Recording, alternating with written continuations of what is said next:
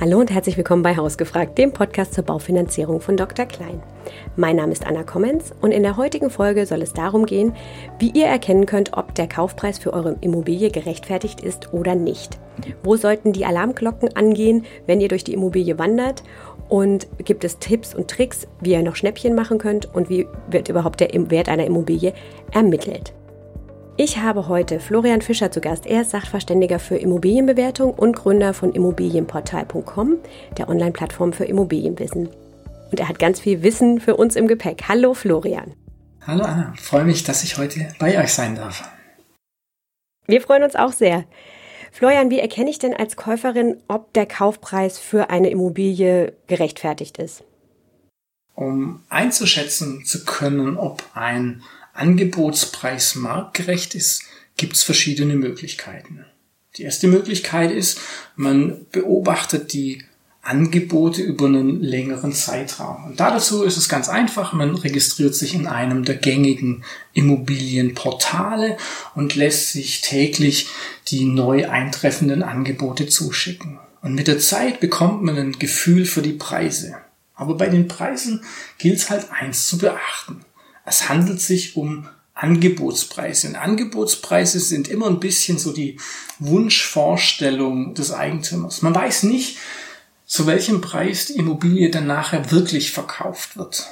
Und bessere Daten gibt's bei den Gutachterausschüssen. Und äh, die Gutachterausschüsse erstellen sogenannte Grundstücksmarktberichte.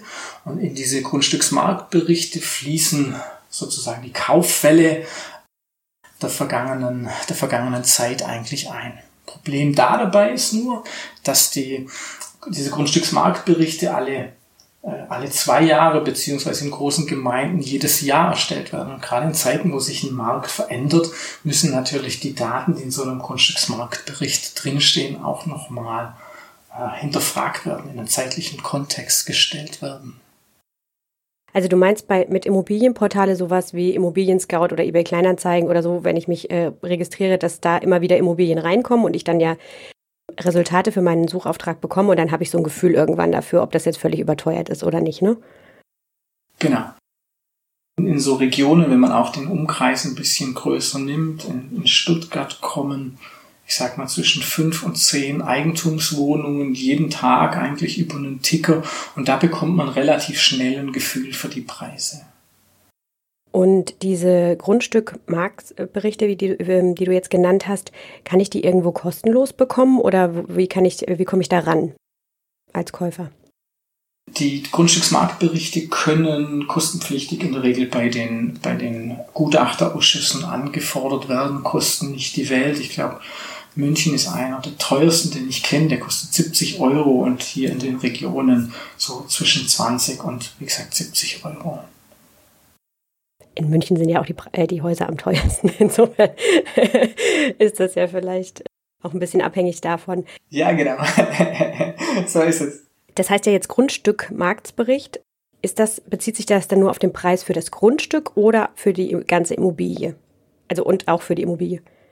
In der Regel werden die jeweiligen Marktanpassungsfaktoren für die verschiedenen Wertermittlungsverfahren zur Verfügung gestellt. Also Vergleichspreise für Eigentumswohnungen, Sachwertfaktoren für Häuser und Liegenschaftszinssätze für Gewerbeimmobilien und Anlageimmobilien. Gibt es denn konkrete Dinge, auf die ich achten sollte, wenn ich so durch so eine Immobilie gehe? Also oder so Alarmglocken, die losgehen sollten, ähm, wenn ich bestimmte Sachen sehe? Das ist eine ganz, ganz tolle Frage und ich möchte die in drei Teile eigentlich aufteilen. Der erste Teil ist sozusagen, für einen Laien ist es natürlich ganz, ganz schwierig, die Bausubstanz richtig einschätzen zu können, denn hier liegen auch die Schwachstellen vom Gebäude. Schauen wir mal einen Altbau an. 1900, da habe ich teilweise ganz, ganz dicke Mauern, aber auch ähm, ausgefachte Holzständerbauweise. Dann habe ich unisolierte Keller, die meistens feucht sind. Ich habe Holzbalkendecken, die Probleme im Schallschutz haben. Wenn ich in die Nachkriegsjahre gehe, einfach ein Verständnis, da waren Baumaterialien waren knapp, da wurde Bauschutt verwendet, da habe ich eine sehr, sehr schlechte Bausubstanz. Wenn ich in die 70er Jahre schaue, da habe ich, da wird sehr viel Beton verbaut. Der wird natürlich jetzt, muss mit der Zeit saniert werden. Der Beton ist extrem dicht oder ja, hat eine hohe Dichte und damit einfach auch viel Wärmebrücken. Die Wärmebrücken führen jetzt im Folgenden dann auch wieder zu einem, zu einem Thema von, von Schimmelproblemen. So. In den 80er Jahren, da fängt es dann an, so langsam mit einem, mit einem Wärmeschutz, der dann aufkommt. Aber aus heutiger Sicht ist es natürlich nicht ausreichend. Ich brauche ein Verständnis für die Bausubstanz, um natürlich auch eine Sanierung planen zu können. Und mit der Sanierung natürlich ganz, ganz wichtig, auch meine Sanierungskosten und mein Budget. Das ist das Verständnis sozusagen, die harten Fakten der Bausubstanz. Aber wenn ich dann mal schaue, was mich immer interessiert ist, warum wird denn eigentlich eine Immobilie verkauft? Geht es denn darum, dass es Teil einer Erbengemeinschaft ist oder dass eine Veränderung ansteht? Oder möchte denn jemand auch wieder hier einfach einen, einen kurzfristigen Gewinn realisieren? In einem Markt, der vielleicht gerade unter Druck kommt. Und wenn du sagst, ja, wo, schill, also wo schrillen denn die Alarmglocken? Dann habe ich immer eins, ich komme in eine Immobilie wird verkauft und ich sehe, da wurde vor kurzem eine Renovierung gemacht. Und ich frage mich dann immer drei Sachen. Die erste Sache ist, ging es darum, die Immobilie in eine Verkaufsoptik zu bringen? Wurde ein Schaden fachgerecht behoben, um es verkaufen zu können? Oder geht es soweit so weit, dass hier ein Schaden verdeckt werden sollte? Und das sind so die, die, die drei Dimensionen, wenn es darum geht, eigentlich ähm, eine Immobilie dann so auf den ersten Blick da mal drauf zu gucken. Und meinst du jetzt bei ähm, Verkaufsoptik, dass man sozusagen so ein bisschen drüber pinselt in der Hoffnung, ähm, dass es dann äh, hübscher aussieht und zu einem höheren Preis äh, verkauft wird, also so ein bisschen mehr äh, Schein als Sein? Oder meinst du, dass man einfach, wenn man, wie wenn ich ein Auto verkaufe, dann putze ich es ja auch vorher? also wie ist es gemeint mit der Verkaufsoptik?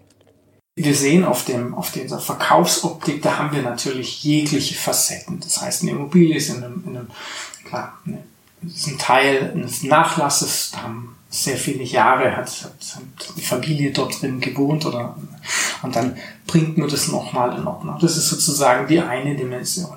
Und dann gibt's auch so das, die, die Dimension des Immobilienhandels, was so ein bisschen fix und flip geschimpft wird, wo es darum geht, ja, eine Immobilie in eine Verkaufsoptik zu bringen wo, ähm, ja, wenn, wenn da, da geht es nicht darum, die Elektrik auszutauschen, sondern höchstens das Schalterprogramm. Also das heißt, die alte Leitung vorne schön verblendet. Und das ist eben das, wo ich, wo ich dann sage, ah, wir schauen drauf, guck, warum verkauft jemand, was ist das? Und dann kann ich daraufhin auf das schließen, was dann sozusagen im, im Untergrund liegt. Oder dass man da halt auch mal drauf guckt.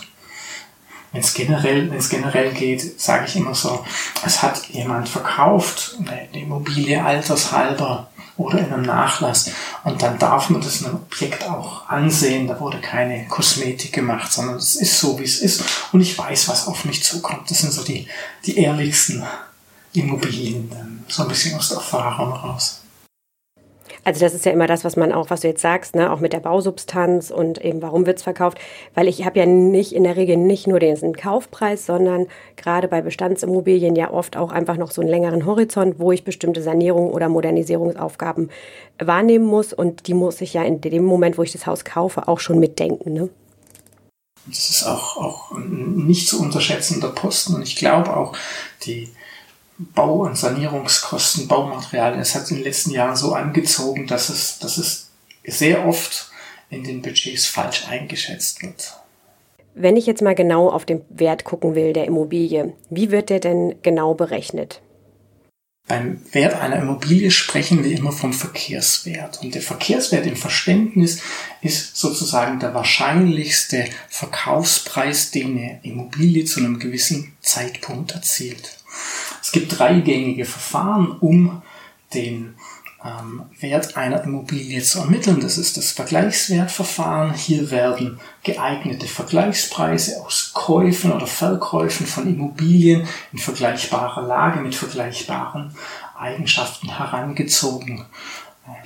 Das andere Verfahren ist ein Sachwertverfahren. Hier wird der Bodenwert mit dem Zeitwert der baulichen Anlagen addiert und der Wert mit einem Sachwertfaktor multipliziert und bei dem Ertragswertverfahren werden die äh, wird eine Miete, eine erzielbare Miete äh, um die Bewirtschaftungskosten gemindert und mit einem Kapitalisierungsfaktor multipliziert und im Anschluss der Bodenwert addiert.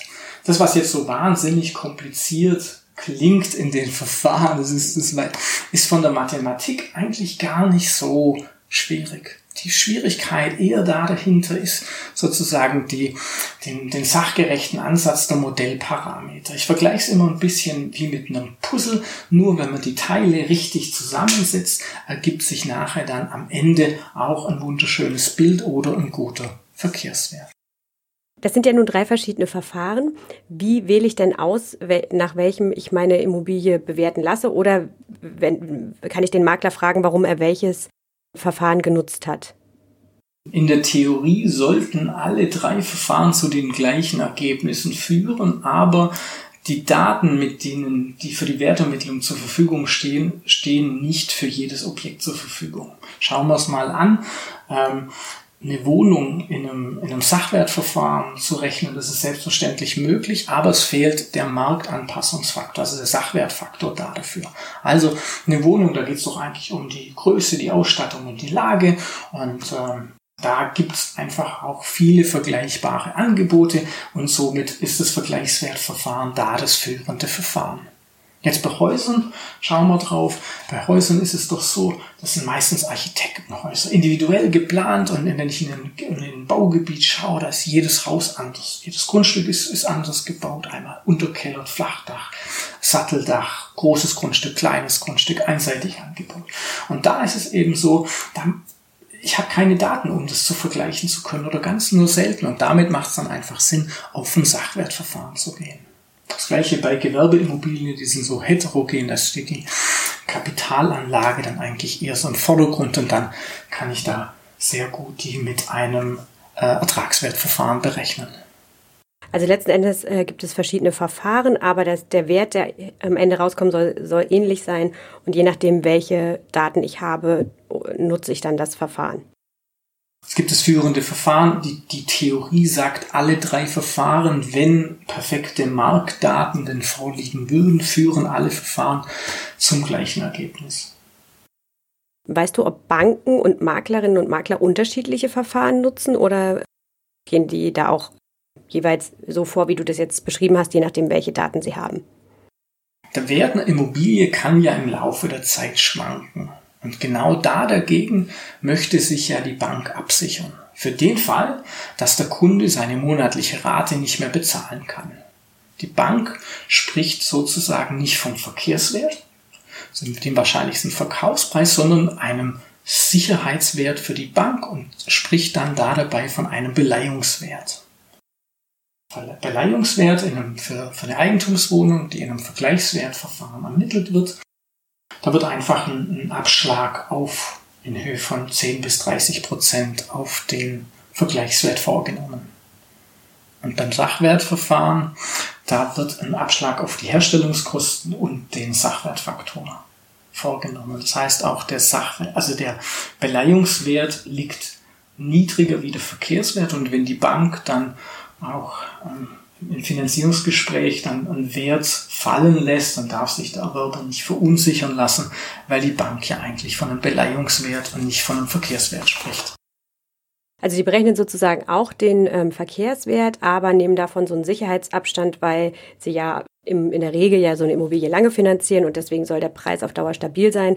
Und um so da so einen Sicherheitspuffer zu haben, wird eben der Beleihungswert ermittelt. Du sagtest 10 bis 30 Prozent äh, werden da als Abschlag runtergenommen vom Verkehrswert und das ist dann dieser sogenannte Beleihungswert. Ja, als Niederswertprinzip, genau. Du hattest jetzt gesagt, dass es ja ganz viele verschiedene Faktoren sind. Da würde mich nochmal interessieren, du als Sachverständiger, würdest du empfehlen, dass man, wenn man jetzt äh, mit einem Gutachter oder eben einem Sachverständigen auch ähm, durch so eine Immobilie geht, als Käuferin oder Käufer, dass man dann einen regionalen Partner sich sucht oder ist es sinnvoller, überregionale Partner da mit, äh, mitzunehmen? In der Regel wird der Sachverständige aus der Region kommen. Das heißt, er kann nur als Sachverständiger tätig sein, wenn er auch eine gewisse äh, Markt, über eine gewisse Marktkenntnis verfügt. Also das heißt, da äh, nur sich einen Grundstücksmarktbericht anzugucken und daraufhin zu schließen, dann wie es denn sein wird, ohne ein regionales Verständnis, sollte keine Immobilienbewertung vorgenommen werden. Ich als Käuferin sollte auch ein bisschen hinterfragen, wenn ich jetzt eine Immobilie komm, bekomme und der Makler kommt jetzt, in meinem Fall lebe ich in Lübeck und äh, du lebst in Stuttgart und wenn jetzt die eingewertet worden wäre von jemandem aus Stuttgart, kann man da schon nochmal nachfragen. Genau das Gleiche. Das heißt, wenn ich einen Gutachtenauftrag, ich, wenn du mich fragen würdest, ob ich ein Gutachten erstellen kann für die Immobilie in Lübeck, dann würde ich mich im Netzwerk schlau machen, welches, welches ein guter Partner ist in Lübeck, aber würde hier nicht selber tätig werden. In letzter Zeit haben sich ja die Preise so ein bisschen verändert und in unserer letzten Podcast-Folge sagt ja unser äh, Vorstandsvorsitzender Michael Neumann, dass die Preise sinken könnten weiter, vor allem ebenso auf dem Land. Wie siehst du das denn? Ich finde es ganz spannend. Ich finde die Aussage ganz, ganz spannend und das, was der Michael gesagt hat, das würde ich jetzt gerne einfach auch ein bisschen aus meiner Wertermittlersicht ein bisschen versuchen zu erklären. Schauen wir mal die Bodenrichtwerte an und so Bodenrichtwert ist umso höher, umso näher er sich im Zentrum befindet. Er wird umso niedriger, je weiter es aufs Land geht.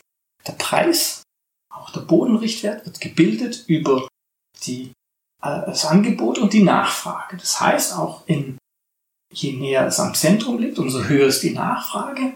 Und je weiter es im ländlichen Raum ist, umso weniger Nachfrage habe ich. Und was passiert aktuell? Im Moment kommt doch eigentlich eine Nachfrage ähm, lässt weiter nach. Und die lässt natürlich umso stärker nach, umso weiter ich im ländlichen Raum bin und ist umso stabiler, umso mehr ich im städtischen oder im zentrumsnahen Bereich bin. Und damit kommen die Preise natürlich im ländlichen Bereich viel stärker unter Druck wie in den Städten. Und du meinst auch die ganzen ähm, Umwälzungen, die Corona so mit sich gebracht hat, wie dass man ähm, jetzt eher im Homeoffice arbeiten kann und vielleicht dann, also oft war ja diese Nachfrage geprägt auch davon, dass man natürlich in Ballungszentren auch eine bessere Jobperspektive hat. Und wenn man jetzt aber die Möglichkeit hat, auch von zu Hause aus zu arbeiten, müsste ja das als Faktor so ein bisschen rausfallen, neben sowieso der gesunkenen Nachfrage. Würdest du trotzdem sagen, trotzdem bleibt einfach so eine Metropolregion attraktiver? Ich hatte vor kurzem mit einem Telefonat geführt und ähm, dann sagt der Kunde, ja, ich ziehe doch lieber aufs Land, weil da kriege ich mehr für mein Geld. So. Kann ich natürlich nachvollziehen. Ich, ich kriege mehr Fläche für mein Geld, aber ich kriege mehr Wohnfläche. Mehr Wohnfläche, die ich auch bewirtschaften muss, die ich auch beheizen muss, die ich instand halten muss, wo einfach auch da weitere Kosten sind. Wenn ich umziehe, fällt es mir schwerer, die zu verkaufen. Es fällt mir schwerer, die zu, zu vermieten. Die Mieten kommen unter Druck. Also deshalb auch, es sind so viele Faktoren und ich würde da dabei bleiben. Das heißt auch, der Herr Hilton hat den Spruch gesagt, was bei einer Immobilie wichtig ist. Lage, Lage, Lage. Und im Verständnis da dabei, im Bodenwert steckt die Nachfrage für alle weiteren Sachen, die mit der Immobilie kommen. Und was du jetzt auch angedeutet hast, sind, äh, ist es, wenn es größere Immobilien sind, sind sie Energie uneffizienter und derzeit gehen wir davon aus, dass energieeffizientere Gebäude auch wertstabiler sind. Das sagt Michael auch. Da würdest du dann auch übereinstimmen mit. Ja, wir haben natürlich ein Thema. Wir wollen alle sozusagen nachhaltig leben und wir haben gemerkt, wie teuer eigentlich die Energie geworden ist. Und deshalb auch kommt hier eher der, der Fokus dahin auf das Thema Energieeffizient. Jetzt haben wir auf der anderen Seite aber auch gestiegene Kosten. Ich habe aber nur ein fixes Budget zur Verfügung. Und wenn dann die Nebenkosten für Energie, für das, um das Ganze zu beheizen, um das Wasser zu erwärmen, dann einfach viel teurer sind, fehlt das Geld mir an anderer Stelle und im Zweifel an einem Kaufpreis. Ich würde aber sogar noch versuchen, auch in der ganzen, in der ganzen Erklärung noch mal einen Schritt weiter zu gehen je energieeffizienter denn ein Gebäude ist, umso jünger ist es oder umso jünger auch, umso weniger weit liegt eine Sanierung zurück. Umso weniger muss eigentlich am Gebäude noch gemacht werden. In Zeiten, wo die Handwerker, Handwerkerpreise so nach, nach oben stellen, wo es so schwierig ist, einen Handwerker zu finden, schlägt es natürlich dann auch auf den Wert einer Immobilie durch. Jetzt haben wir ja auch schon gesagt, so ein bisschen verändert sich die Situation. Ne? Ähm, also wir hatten eine sehr, sehr hohe Nachfrage im Markt. Ähm, jetzt ist es so ein bisschen, geht es so ein bisschen raus, auch natürlich mit den veränderten Bedingungen, die es gibt, dass die Zinsen gestiegen sind, ähm, dass es eine hohe Unsicherheit gibt mit dem Ukraine-Krieg etc. Die Menschen sind vorsichtiger, die Inflation ist sehr hoch. Wir sind so ein bisschen, wir kommen von einem starken Verkäufermarkt, wo die Verkäufer und Verkäuferinnen ja eigentlich sagen konnten, okay, ich ähm, verkaufe meine Immobilie deutlich teurer als das, was sie vielleicht wert ist, aber es gibt immer Menschen, ähm, die werden sie kaufen, weil die Nachfrage so hoch ist. Jetzt haben, geht es so ein bisschen zurück, es wandelt sich hin zum Käufermarkt, aber nichtsdestotrotz bleibt ja die Situation der Leistbarkeit für die Interessenten schwierig. Und deswegen ist natürlich interessant, günstige Preise für Immobilien zu bekommen. Das war es ja schon immer. Wo sind denn deiner Meinung nach noch so Schnäppchen zu machen? Hast du da Tipps für unsere Hörerinnen und Hörer?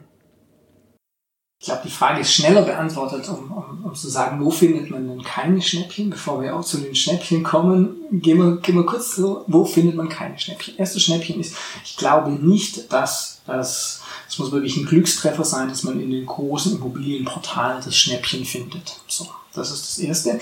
Das Zweite ist, was ich in den letzten Jahren gemerkt habe, ich arbeite als Sachverständiger für die Amtsgerichte und ich, ich erlebe, ich erstelle, ich schaue meine Immobilie an, ich bin in der Immobilie, ich beschäftige mich mit der Immobilie, ich erstelle ein Verkehrswertgutachten und ich bekomme dann der, nach der Zwangsversteigerung den Zuschlagsbeschluss.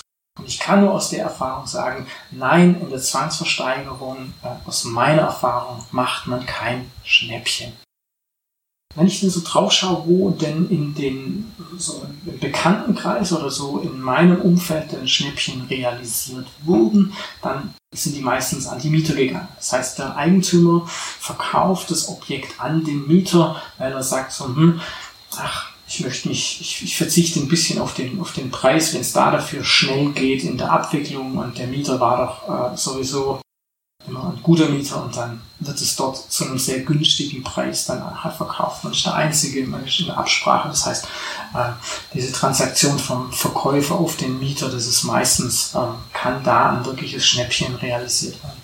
Darauf, da, dahingehend weiter. Das heißt auch, wenn man dann schon Eigentümer einer Immobilie ist, sich vielleicht Gedanken macht, noch eine zweite Immobilie zu kaufen, dann ist eigentlich der Ansatzpunkt ganz gut, das innerhalb der Eigentümergemeinschaft zu machen. Man engagiert sich, man geht zu den Eigentümerversammlungen, man engagiert sich vielleicht im Beirat, lernt die Miteigentümer kennen und man weiß dann, wenn eine Transaktion angeht, sitzt sozusagen an der Quelle und man kann dort aktiv werden. Und was ich gehört habe, war eine nette Sache. Es hat jemand Anzeigen in der Zeitung geschaltet. Da hat man natürlich viel angeboten gekriegt, auch von der heutigen Zeit, aber da waren auch durchaus das ein oder andere Schnäppchen dabei. Also wo man wirklich davon von einem Schnäppchen sprechen kann. Das klingt ja jetzt so, du sagst, es ist eher ähm, wahrscheinlich, dass man ein Schnäppchen macht, als unwahrscheinlicher. Das klingt nach einer ganz guten Verhandlungsposition auch für Interessenten gerade. Wie kann ich denn in diese Verhandlungen gehen? Was sind da denn gute Argumente, um den Preis nochmal ein Stück weit zu reduzieren? Ich muss mir aber auch schauen, mit wem führe ich denn eigentlich die Verhandlung? Ist es der Eigentümer oder ist es der Immobilienmakler? Und dann mache ich mir Gedanken so, was ist denn deren Motivation? Jetzt habe ich eine Erbengemeinschaft und es wird das Elternhaus verkauft und ich habe ganz oft doch den Punkt, da wird nicht an den Höchstbietenden verkauft. Da wird genau an den verkauft, der die Wertschätzung für das Gebäude entgegenbringt, der ein Verständnis hat für die Firma, wo man auch dann als Person auftritt. Das ist sozusagen das, das in der Verhandlung denn.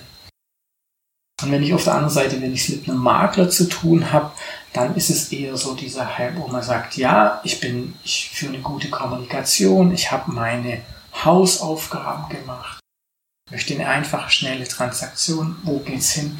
Das heißt, ich habe meine Finanzierung vorbereitet, ich kann das Ganze dokumentieren, ich habe meine Hausaufgaben gemacht und bin ein guter Vertragspartner. Und das sind so die zwei Ebenen, die ich da mitgeben kann, um dann nachher das Ganze auch gut zum Abschluss zu bringen. Also das eine so ein bisschen so ein emotionalerer Appell, zu sagen, ähm, ich wertschätze eben dieses Gebäude, die Geschichte, die es mit sich bringt, weil die Eigentümer in der Regel möchten, dass es natürlich in gute Hände abgegeben wird, weil man damit was verbindet, ja auch irgendwie eine Geschichte. Und der Makler ist eher mit sachlichen Argumenten zu beeindrucken, dass die Finanzierungszusage vielleicht schon steht oder dass ich halt einfach weiß, was auf mich zukommt in den nächsten Schritten, dass das alles schnell funktioniert und dass ich verlässlich und gut kommuniziere mit dem Makler. Ich fasse noch mal ganz kurz zusammen, was ich jetzt so verstanden habe aus unserem Gespräch und was ich gelernt habe. Also du sagst, ganz wichtig bei so einer Besichtigung ist immer die Bausubstanz, also zu gucken, aus welchem Jahr kommt es ungefähr das Haus. Ähm, ist allerdings auch schwierig einzuschätzen für Laien. Da macht es im Zweifel Sinn, jemanden mit einzuschalten, Sachverständigen oder einen Gutachter, weil das ganz unterschiedlich ist, weil in unterschiedlichen Jahrzehnten unterschiedlich gebaut wurde. Und die zweite Frage, die man sich stellen sollte, ist, warum wird denn überhaupt verkauft? Gibt es da irgendwie einen Druck dahinter? Und um den Preis zu ermitteln, hast du drei verschiedene Verfahren genannt, das Vergleichswertverfahren, das Sachwertverfahren und das Ertragswertverfahren, das je nachdem, welche Datenlage vorherrscht, genutzt wird, aber wo man eigentlich zum gleichen Preis kommen sollte. Und das ermittelt dann immer den Verkehrswert der Immobilie. Und Banken bauen ihre Finanzierung aber in der Regel um den Beleihungswert auf, was der Verkehrswert minus 10 bis 30 Prozent ist, so eine Art Sicherheitsabstand oder Sicherheitsabschlag. Das ist der Preis, der über die Dauer, über eine lange Dauer erzielt werden kann für die Immobilie.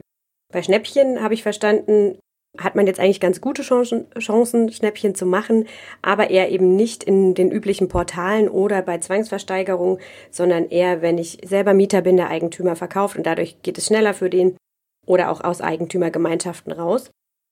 Und verhandeln, je nachdem, hatten wir gerade gesagt, ne, so ein bisschen emotionaler bei Eigentümern und rational und sachlich beim Makler, weil ich da einfach, du sagtest so schön, meine Hausaufgaben gemacht habe und einfach weiß, wie der Hase läuft und der Makler ja schnell dann auch an seine Provision kommt. Das ist ja sein Interesse. Habe ich noch was vergessen? Nein, toll zusammengefasst, ganz spitze. Ja, vielen Dank. Das fand ich sehr, sehr hilfreich. Super, du hast es super erklärt. Ganz herzlichen Dank dafür. Wir hoffen, mit der heutigen Folge konnten wir euch so ein bisschen Wissen vermitteln, natürlich, wie diese verschiedenen Verfahren sind, aber euch auch praktische Tipps an die Hand geben, wie ihr eben verhandeln könnt oder mit welchem Blick ihr durch die Immobilie gehen sollt. Wenn euch die Folge gefallen hat, dann freuen wir uns über eine Bewertung auf den üblichen Plattformen oder auch wenn sie euch nicht gefallen hat, freuen wir uns über Kritik an hausgefragt.derklein.de. Dort könnt ihr auch all eure Themenwünsche oder Inspirationen schicken, die ihr so habt für unseren Podcast, denn wir freuen uns sehr, wenn wir von euch hören. Alles Gute für euch und bis zum nächsten Mal.